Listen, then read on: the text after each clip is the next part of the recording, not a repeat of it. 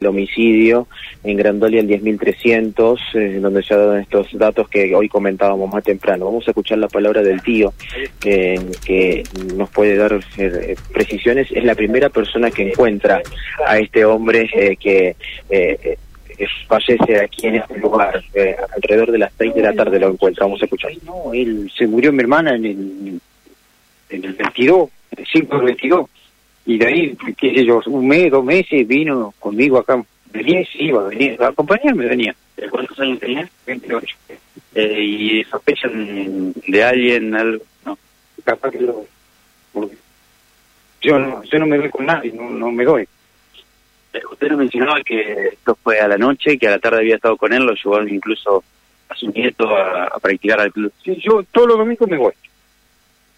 Todos los domingos. Y él quedó, quedó durmiendo. Yo cuando me fui estaba ruscando.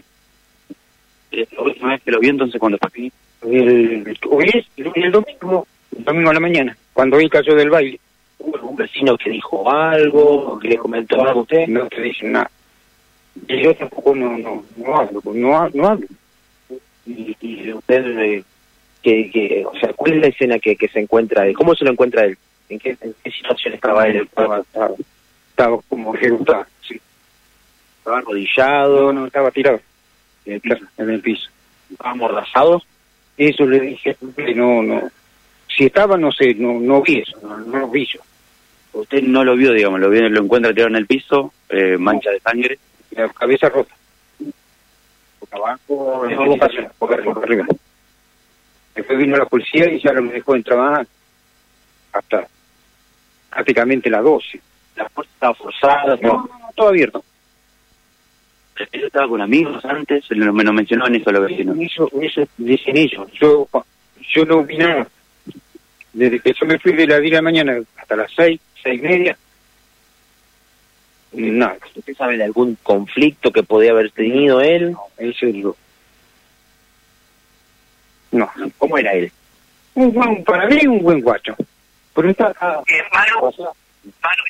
Entonces, usted me dice que eh, es una, una buena persona, que no te- tenía algún eh, eh, algún amigo que se acercaba, ¿cómo era él? ¿Una persona social? No, sí, no, es claro, se metía acá, allá, en cualquier casa que le daban bolilla, él se metía, se sentaba, y no tenía problema. Y, y usted, como me comentaba recién, o sea, no, ¿cómo lo había visto por última vez? Bien, contento, sí, vino del baile. Del baile, no sé si dónde están los bailes ahora, no- la verdad que no sé dónde. Vino a las 7 de la mañana, cayó. Vino, se acostó, y al rato lo sentí roncar. Como siempre. Agarré, cierro todo y me voy. Eh, usted me decía vive con él, vivía con él, eh, o sea, eh, compartían el, el domicilio. Sí, él, Él era una persona que por lo general se iba mucho, que estaba mucho aquí, o que... que, que- Sí, no, acá ve- venía acá y a la casa de la madre. Acá y a la casa de la madre. En otro lado no, no, no iba. La madre y el padre. ¿Cómo, cómo cree que, que ha sucedido? O sea, ¿qué, ¿Qué piensa usted al respecto? Eso es lo que yo miro, eso es lo que pasa en el Rosario. Es lo, es lo mismo, o peor. ¿Sintió esa sensación cuando lo? Sí, sí, sí. sí. Eso, eso es, así sentí. Y hasta ahora siento. Yo me fui, ahora, ¿quién voy más acá, me dijo. No, no quiero saber más nada. Si yo pudiera vender, vendo, me voy. No, no, no, no podés. Yo, yo no soy de, de- de tener nada, siempre limpio. No, no, no podés más. y eso lo, lo- lo pone muy mal, lo noto, que, que está muy muy muy eh, enojado, triste, ¿cómo era usted con su, con su sobrino? No, no, los dos, los dos tienen un carácter contento, de, de- alegre, bien, que hace, los dos. Yo que soy grande, y él venía, no, no, no tengo más nada. Y yo, ahora está el padre, está, está por retirar a Morga a las 12 del mediodía, recién lo saca. Y otra cosa no, no sé. Gracias, muy amable. ¿eh? Gracias a vos. Bueno, gracias, muchas gracias por su testimonio. Eh, bueno, eh, hasta allí escuchábamos al tío con, con el testimonio de, de, esta situación eh, en el cual su sobrino fallece de la manera que, que, comentábamos eh, y cómo lo encuentra. Él es el que lo encuentra.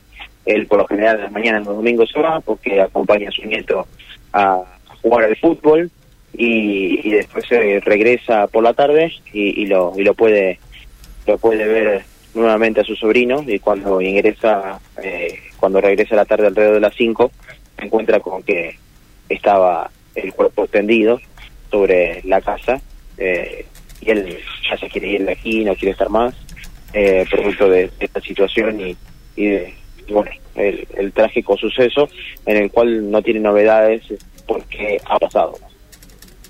Bueno, eh, una muerte sin explicación, ¿no? Realmente cuando uno cuando uno se pregunta qué puede haber pasado por allí, no encuentra ninguna explicación, ¿no? no solamente testimonios de lo que apareció, de lo que se vio, y bueno, y no hay, no hay ninguna explicación, no hay nada que pueda justificar semejante episodio, ¿no? Lamentable. Eh, estamos hablando de Cabaña Leiva, ¿no, Mauro? Cabaña Leiva, sí. Estamos sí, en calle Grandolia, al 10.300. Esto es a muy pocos metros de calle eh, La Salle, eh, que la calle La Salle es la que ingresa y llega justo al campo de deportes. Eh, de, la Salle. Estamos a unos 300 metros hacia el este de Avenida Blas Parera y Monseñor Rodríguez, que es uno de los ingresos provenientes de la Avenida Circunvalación Oeste. En este lugar es donde se ha dado, eh, a unos 300 metros, la casa. Eh, es una casa está ubicado al lado de un descampado. El descampado que está ubicado hacia el norte, es donde se, se, ha dado este homicidio y, lo que lo que hay que decir es que en la parte delantera de este de esta casa eh, hay una especie de jardín con un de un par de árboles bastante frondosos y más atrás está el domicilio propiamente dicho en donde decía este señor el tío estaba con la, la puerta abierta y allí había ingresado. Claro con todas las características de una ejecución no sí sí, sí, sí, porque estamos hablando de que una persona eh, que estaba amordazada, de pies, manos, en la boca también y con impactos de arma de fuego en su cráneo. Mauro, muchísimas gracias. ¿eh? Abrazo, Flego. Chau, chau. Eh, increíble, ¿no? Conmocionante, ¿no? Un episodio que llama a cualquier